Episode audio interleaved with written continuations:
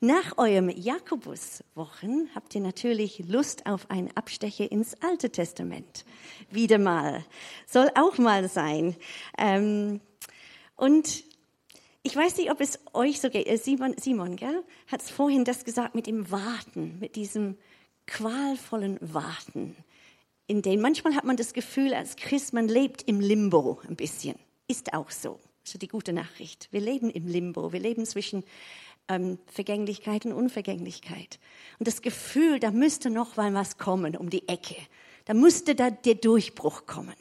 Müsste endlich mal den, der Stein der Weisen, der mich glücklich, erfolgreich, die Erweckung reinbringt, Zeichen und Wunder, die Heilung, den Ehepartner, die Kinder, die gut geraten sind, ähm, die Gesundheit, alles so dieses Gefühl von Paulus hat es so schön ausgedrückt in Römer 8, gell?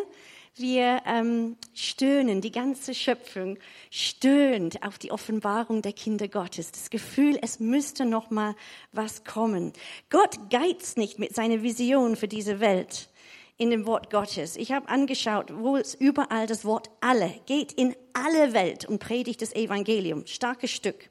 Seine Herrlichkeit wird die ganze Welt erfüllen. Es ist immer alles. Alle Familien, alle Geschlechter der Erde sollen durch dich gesegnet sein. Es sind nur einige davon. Geht an die Hecken und Zäune und drängt sie, reinzukommen. So diese bombastische Aufgabe, die uns anvertraut worden ist.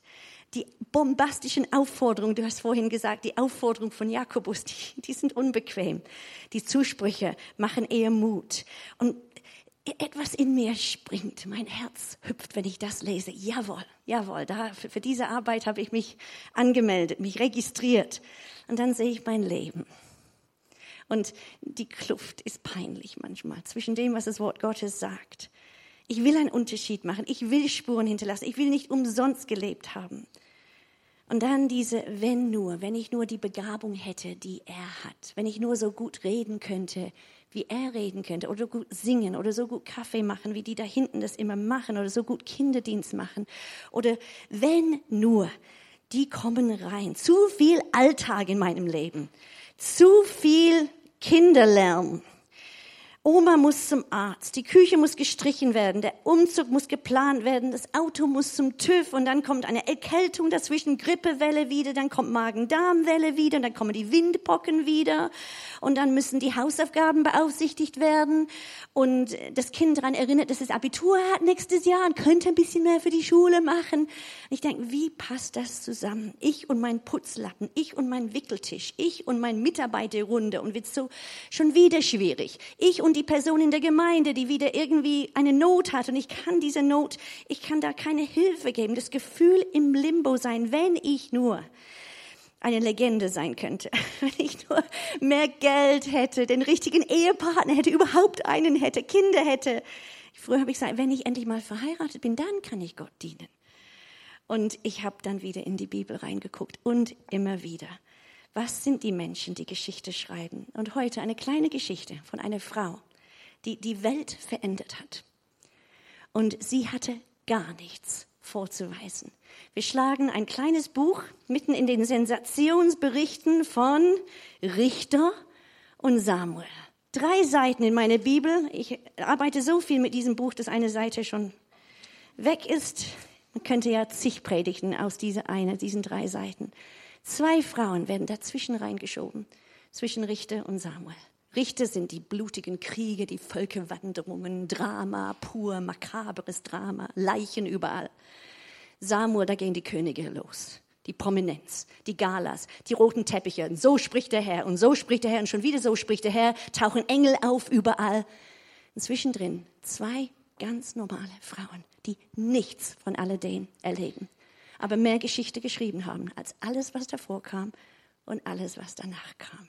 Das gibt auch, macht Geschmack auf die Wege Gottes. Wir lesen einen Teil, den Teil, den ihr am besten kennt. Also wenn ich Zeit hätte, würde ich das ganze Buch lesen. Das könnt ihr zu Hause machen. Der Teil, der in rosarot und schnörkelige Schrift oft auf Hochzeitseinladungen geschrieben wird. Wohin du gehst, da will ich auch gehen, denn man hört die Geigen im Hintergrund rosarot, altrosa.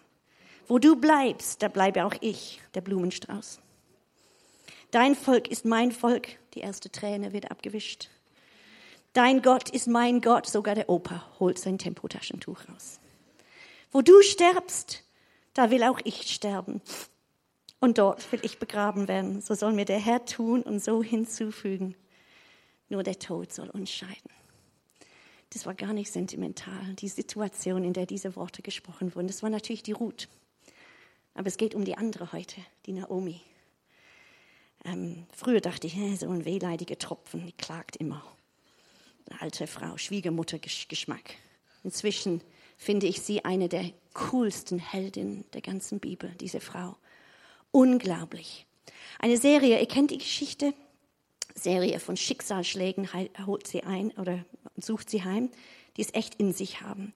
Es ist aus und vorbei mit dem Glück. Es ist nicht nur Limbo, es ist jenseits des Zerbruchs. Es ist, es ist aus mit mir. Keine Zukunft mehr. Keine Aussicht für Gott, irgendwas zu reißen. Das kann sie gleich vergessen.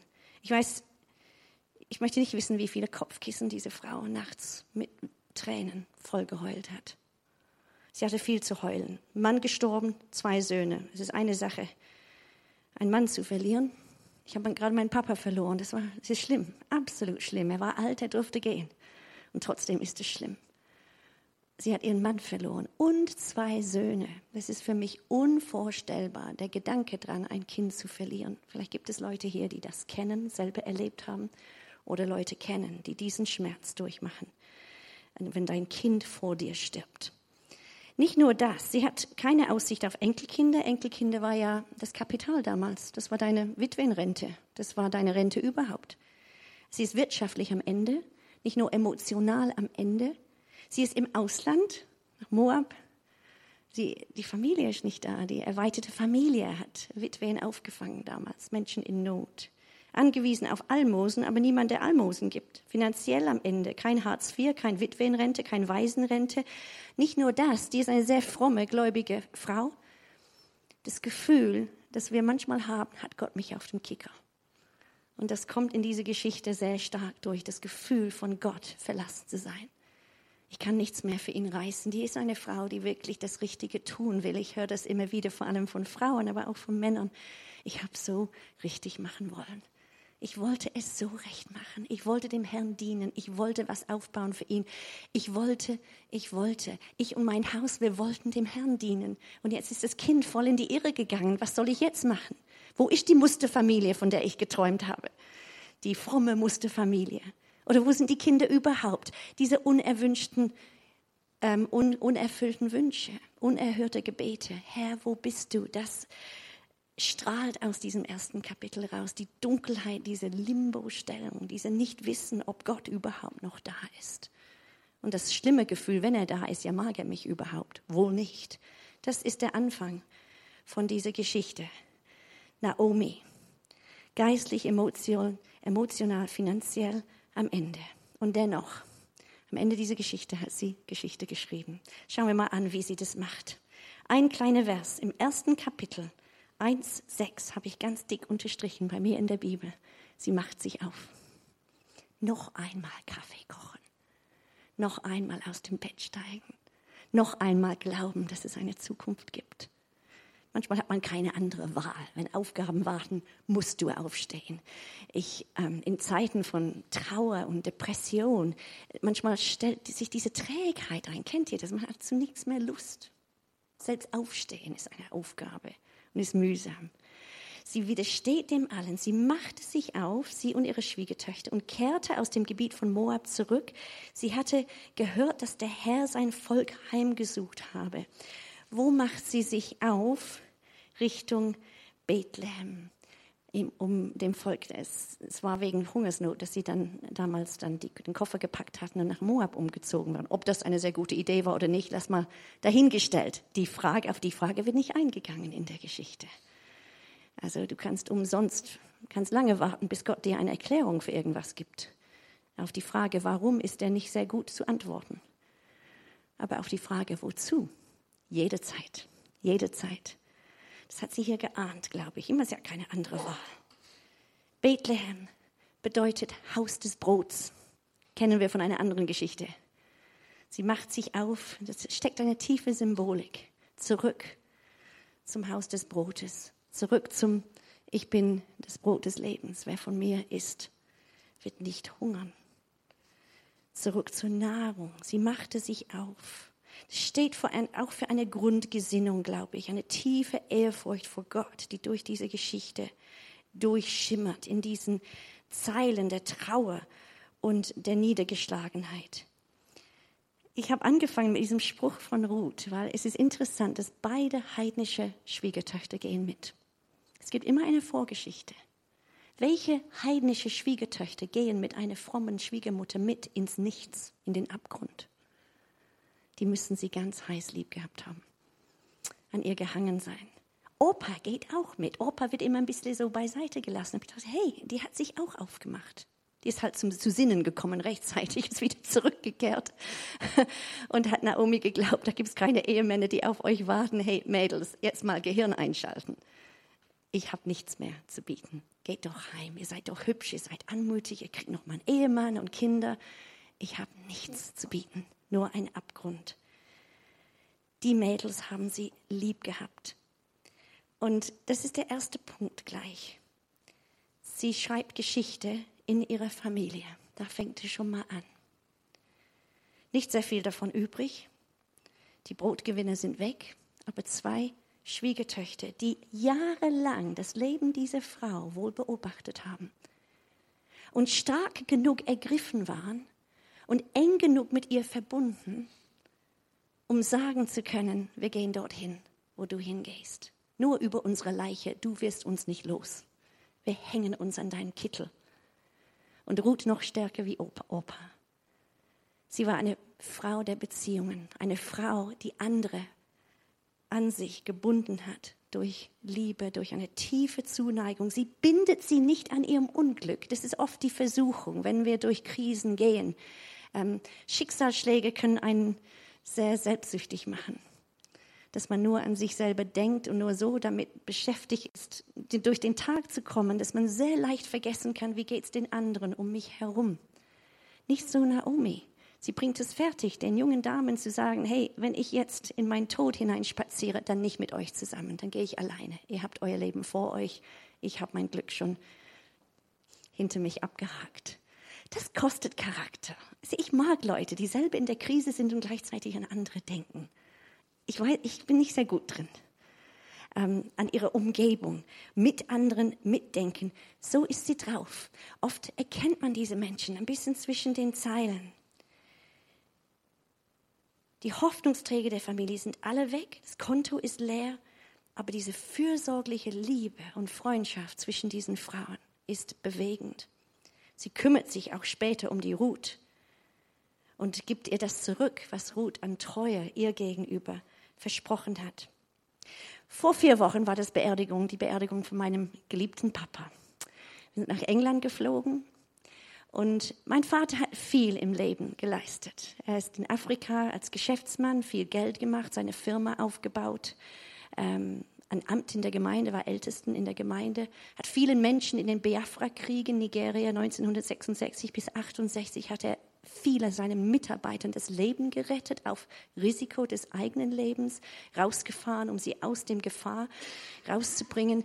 Wir waren stolz auf ihn. Er wurde geehrt von der Queen vor drei Jahren. Er hat alles erreicht, was ein Engländer nur erreichen kann. Aber bei seinem Begräbnis wurde nichts von all diesen Errungenschaften genannt. Gar nichts, nicht mal von der Queen nicht nur von den Umsätzen für seine Firma, seine Ämter in der Gemeinde, die Gremien, die Arbeitskreise. Man hätte listenweise seine Errungenschaften auflisten können. Was sehr, sehr viel im Mittelpunkt stand, war die Liebe, die er für Menschen hatte. Der kleine Gruß an der Tür in der Gemeinde. Die Bereitschaft, mit jemandem zu sprechen, mit dem niemand anders gesprochen hat. Es war proppervoll. Und niemand hat über seine Leistungen geschwärmt fast alle, mit denen ich gesprochen habe, nachher dachte, oh wei, ich wusste nicht, dass mein Papa so beliebt war. Das Kärtchen damals nach der Trauer, dass er an meinen Geburtstag gedacht hat. Dass man immer von ihm freundlich aufgenommen wurde. Hier wurde ich so freundlich begrüßt in der Gemeinde. Das ist oft wichtiger, um Menschen zu gewinnen, als das, was vorne läuft, obwohl das auch wichtig ist und sehr schön ist. Dieser persönliche Touch, damit fangen wir an, die Welt zu ändern. Auf einmal fühlt sich das nicht mehr so unerreichbar an. Kann ja jeder. Das Wort der Ermutigung, hey, das hast du super gemacht. Josef im Gefängnis, hey, Jungs, warum geht es euch so schlecht? Warum hängt euer Gesicht so runter? Diese eine Frage hat Josef das Leben gerettet. Die Bereitschaft, jemandem zu fragen, wie geht's dir? Das klingt ein bisschen erreichbarer für mich. Da muss ich nicht warten, bis ich endlich all meine tollen geistlichen Visionen erfüllt habe. Ich kann heute anfangen, nach dem Gottesdienst. Ähm, was gibt's sonst für Ideen? Kuchen backen, Torte backen, nachhaken. Du, wie, wie war dein Führerschein? Wie war deine Prüfung? Wie war es nachher? Ich, ich führe ein Buch, wo ich nur alles aufschreibe, was es für Anliegen gibt in meiner direkten Umgebung. So und so geht zum Arzt nächsten Dienstag. Nachhaken, weil sonst vergesse ich. So und so hat 70. Geburtstag. So und so war jetzt vier Wochen lang nicht im Gottesdienst und ist krank irgendwie. Nachhaken. Das war mein Papas Spezialität. Das war sein Vermächtnis. Nicht, dass er Medaille von der Queen bekommen hat, sondern dass er immer nachgehakt hat verfolgt hat, nochmal anrufen. Die Liebe untereinander, Familie. Sie gewinnt ihre Familie für den Weg des Herrn. Ihre Liebe hat sie gewinnend gemacht. Diese Mädels, die sind noch nicht gläubig, sind heidnisch. Und was mich so ermutigt an Naomi, hey, die war ein Zeugnis für den Herrn mitten in ihren Trümmern. Ich denke immer, ich kratze meinen Fisch weg von dem Auto, wenn es mir schlecht geht, dass niemand weiß, dass ich Christ bin. Ich verstecke meine Bibel. Jetzt mache ich auf Heidnisch, damit ich nicht den Namen des Herrn Unehre bringe, wenn ich halb in Tränen durch die Gegend laufe oder nur Versagen und Scheitern vorzuweisen habe. Nein, nichts davon. Mitten in diesem Scheitern hat diese Frau so eine Anziehungskraft, dass zwei heidnische Mädels sagen, wir wollen mit. Nicht nur wegen dir, Naomi, diesen Gott, den du dienst. Dein Gott soll mein Gott sein. Der hat's in sich, diesen Gott. Es gibt eine Vorgeschichte. Auch mitten in den schweren Zeiten ist diese Frau ein Zeugnis für den Herrn. Es geht weiter. Sie gewinnt eine ganze Region. Wie macht sie das? Sie kommt in Bethlehem an, das lesen wir in dem nächsten Kapitel. Die hat eine sehr, ein sehr frostiger Empfang wartet auf sie. Das finde ich interessant. Die ganze Stadt war ihretwegen in Bewegung. Und die Frauen, das sind immer die Frauen an dieser Stelle, plapper, plapper, plapper, zick, zick, zick, zick, zick, sagen, ist das Naomi?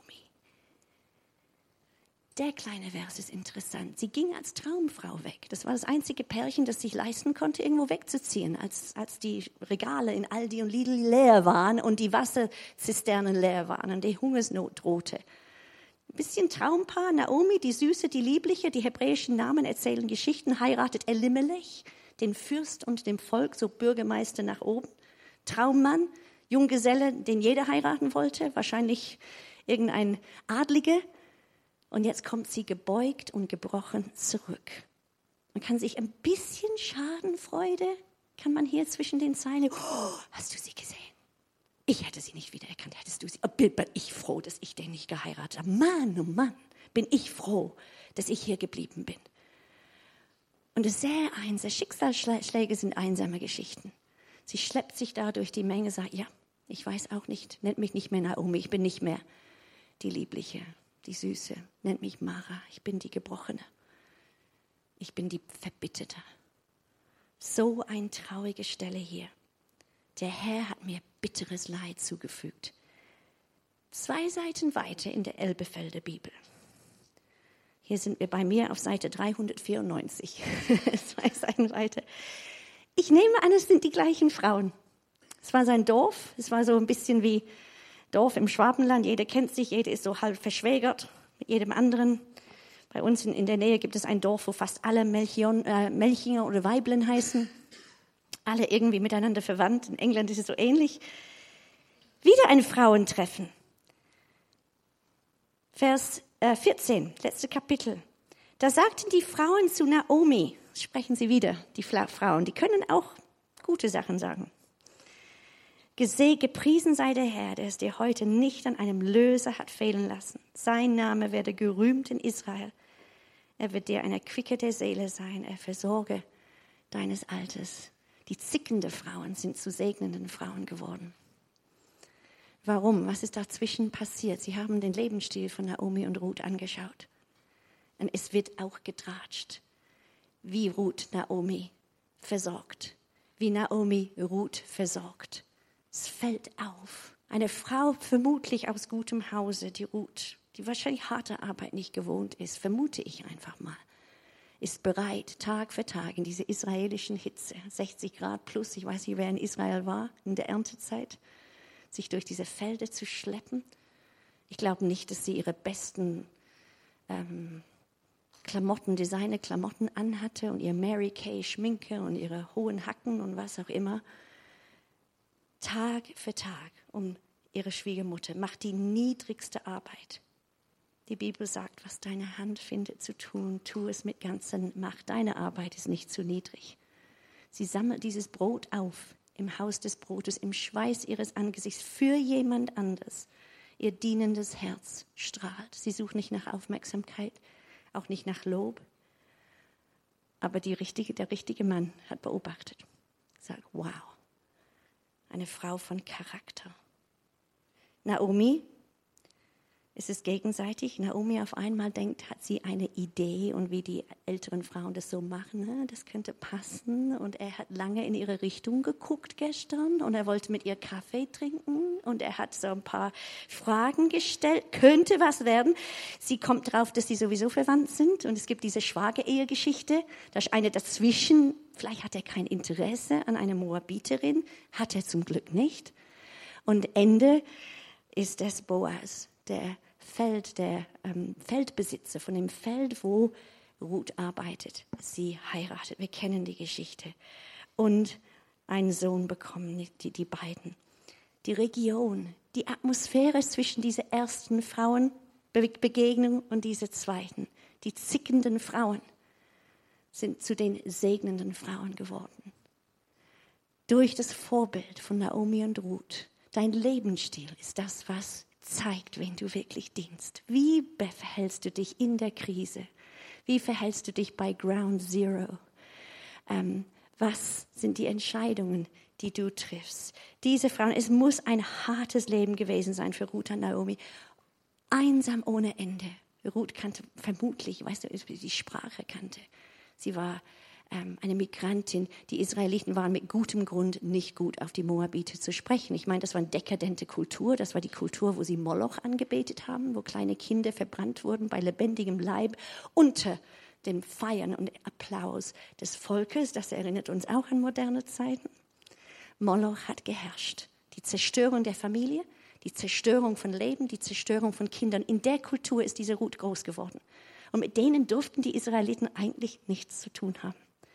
Aber sie will diesen Gott kennenlernen. Moab sagt zu ihr, gesegnet bist du von dem Gott Israels, unter dessen Flügel du Zuflucht gesucht hast. Es war bekannt, warum sie da war. Dass sie hinter diesem Gott Herr war. Dass es ihr wichtiger war als jedes Glück in diesem Leben.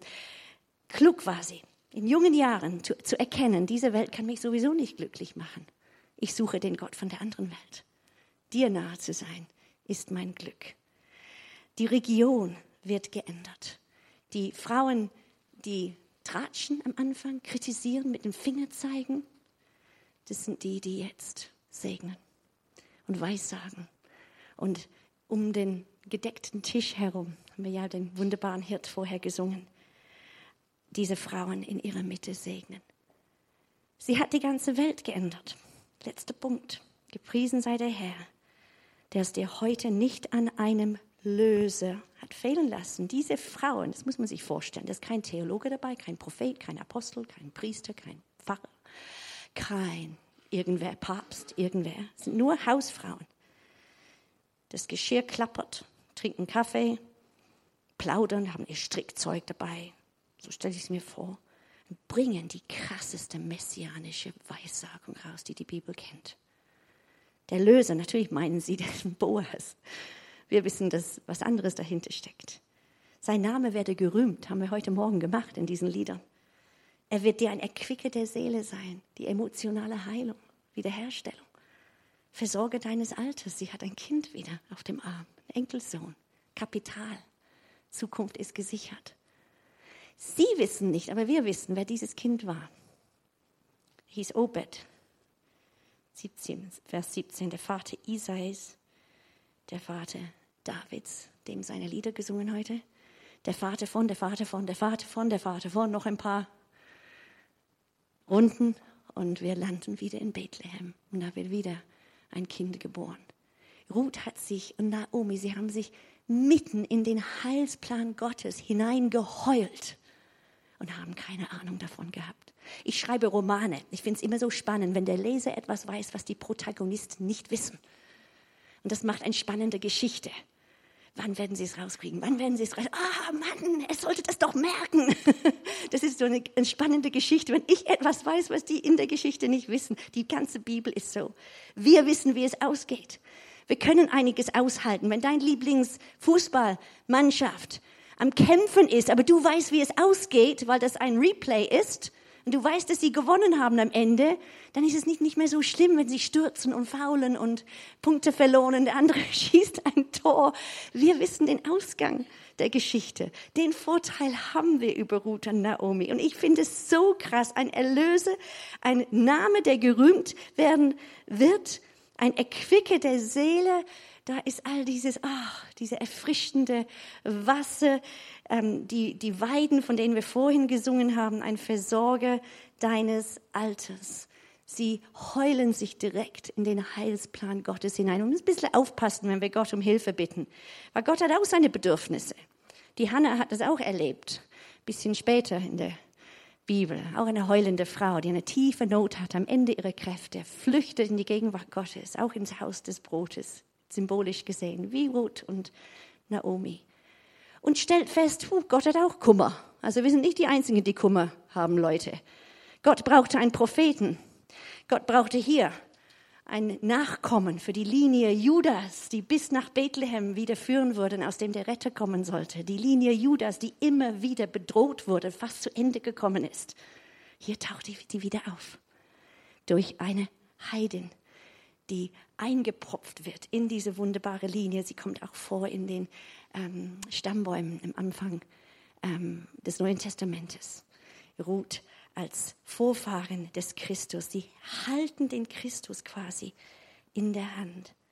Der Heilsplan Gottes beim Kaffeeklatsch, beim Heulrunde, die Weissagung der Frauen, beim Klirren des Geschirrs in deinem Wohnzimmer, in dem Kindergottesdienst dort, in der Schule, heute, in deinem Alltag, an deinem Wickeltisch, an deinem Schreibtisch, an deinem Computer, dein Laptop, deine Abrechnungen am Ende des Tages, dein Mitarbeitergespräch, all die Dinge, wo du denkst, so Alltag, so viel Alltag.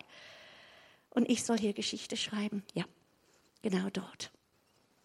In deiner Ehekrise, in deiner, deiner Ehelosigkeit, in deinen Problemen mit den Kindern, in deinem Problem, dass du gar keine hast und dir welche wünschst in deine Einsamkeit, in deine Trauer, in deine Krankheit. Nenn, nenn das Ding, was dir gerade Mühe macht. Dieses Warten, dieses Stöhnen, von dem Simon vorhin erzählt hat.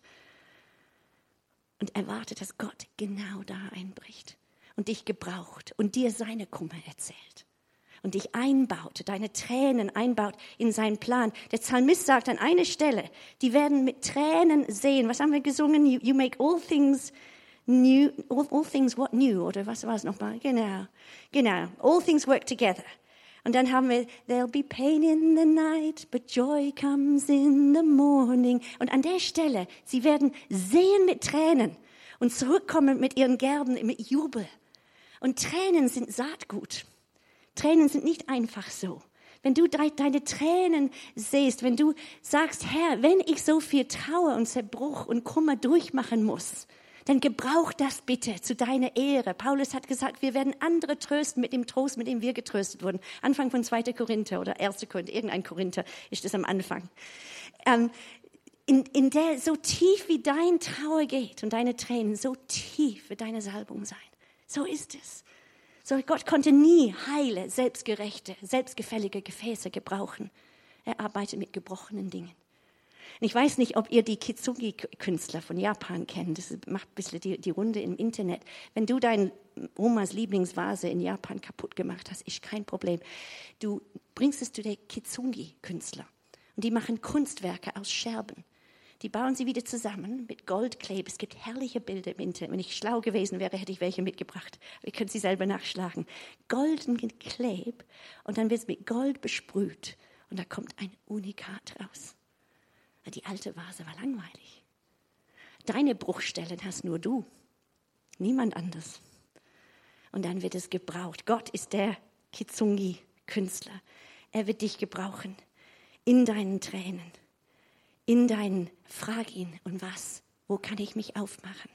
Wo kann ich ein Segen sein?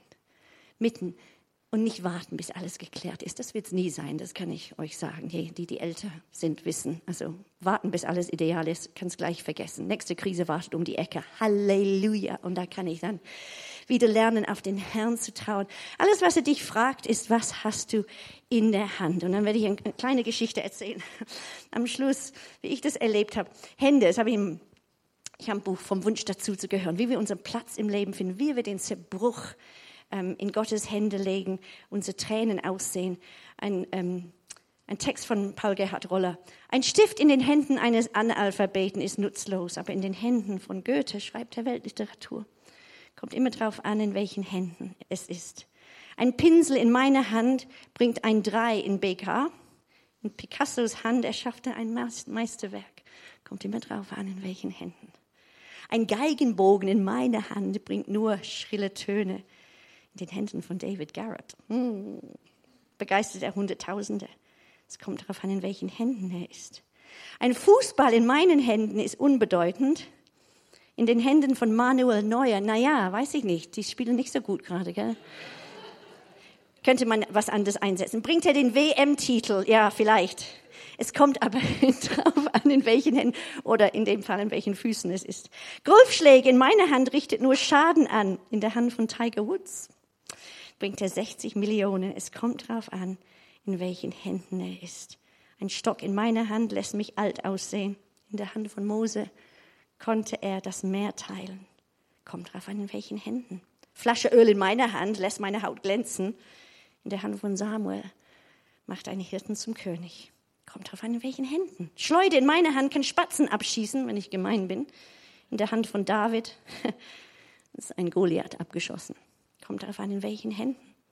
Zwei Fische, fünf Brote in meinen Händen machen mich zu einem schlechten Gastgeber. In den Händen von Jesus lassen sie Tausende satt werden. Kommt darauf an, in welchen Händen sie sind. Nägel in meiner Hand hängen Bilder schief an die Wand. In den Händen von Jesus bringen sie die Rettung der Welt. Kommt darauf an, in welchen Händen sie sind. Siehst du, kommt immer darauf an, in wessen Händen alles liegt. Deine Bruchstücke, deine Tränen. Bei dir mag es nicht ganz so dramatisch sein, bei dir mag es nicht was Kleines sein, aber mach dich auf. Wie Naomi, geh zurück zum Haus des Brotes. Sag zum Herrn, auch wenn du jeden Wunsch meines Lebens erfüllen würdest, das würde mich nicht glücklich machen, ich weiß das. Dir nahe zu sein ist mein Glück. Zurück zum Haus des Brotes. An dir werde ich mich ernähren. Abendmahl ist ein Bild dafür ein prophetisches Zeichen. Ich setze meine Hoffnung auf dich. Und das ist ein Glück und das ist eine Erfüllung und das ist eine weltverändernde Kraft, die über den Tod hinausgeht.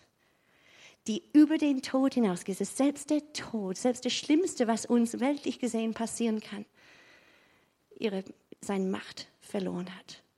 Deshalb konnte Simeon sagen, lass mich jetzt, lass dein Knecht in Frieden entlass ihn in Frieden. Ich habe den Messias gesehen. Ich habe in die Augen des Christus geschaut. Ich kann sogar abscheiden von dieser Welt. Welt ähm, Ade sagen, weil unsere Hoffnung in einer anderen ist. Und aus den Kräften dieser anderen Welt leben wir die paar Jahre, wir wissen nicht, wie viele es sind. Dein Leben ist eine Leihgabe vom Himmel an diese Erde. Deine eigentliche Bürgerschaft ist weder Brexit noch Deutsch noch Schwäbisch noch irgendwas, ist Himmelsbürger. Hier zu Besuch für ein paar Jahre. In dieser Hülle ist ausgeliehen, lebst hier in Miete, es gehört dir nicht, es gehört dem Herrn. Du verwaltest nur ein bisschen. Irgendwann mal darfst du es in den Boden legen und dann geht die Party los, da oben. Und deshalb konnte Hiob sagen, mitten in seinen schlimmsten Stunden, ich weiß, dass mein Erlöser lebt. Nicht ich fühle, fühle ich oft nicht. Nicht, ich, nicht mal ich glaube, nicht ich hoffe, ich spekuliere, schön wäre es. Nein, ich weiß, Felsenfeste Fakten sind das Fundament unseres Lebens, deines Lebens. In allen Trübsälen werde ein Weltveränderer. Werde ein Welt. Fang in der Familie an. Erwartet, dass deine ganze Umgebung anfängt zu segnen, zu ermutigen, die Sprüche Gottes zu sagen und zu singen. Hol deine Gitarre wieder raus, falls du sie weggelegt hast. Die alten Lieder, neue Lieder, deine Kinderlieder. Und dann fängst du an, die Welt zu ändern. Irgendwo hast du einen Platz in dem Plan Gottes für Deutschland, für Stuttgart erst, für ganz Deutschland, für die ganze Welt und euch als Gemeinde. Halleluja. Ich glaube, ich habe genug geschwätzt. Ich wünsche euch Gottes Segen für diese wunderbare Arbeit, die ihr hier tut. Man fühlt es in der Luft. Es knistert mit der Gegenwart Gottes. Alle Achtung und seid gesegnet. Amen.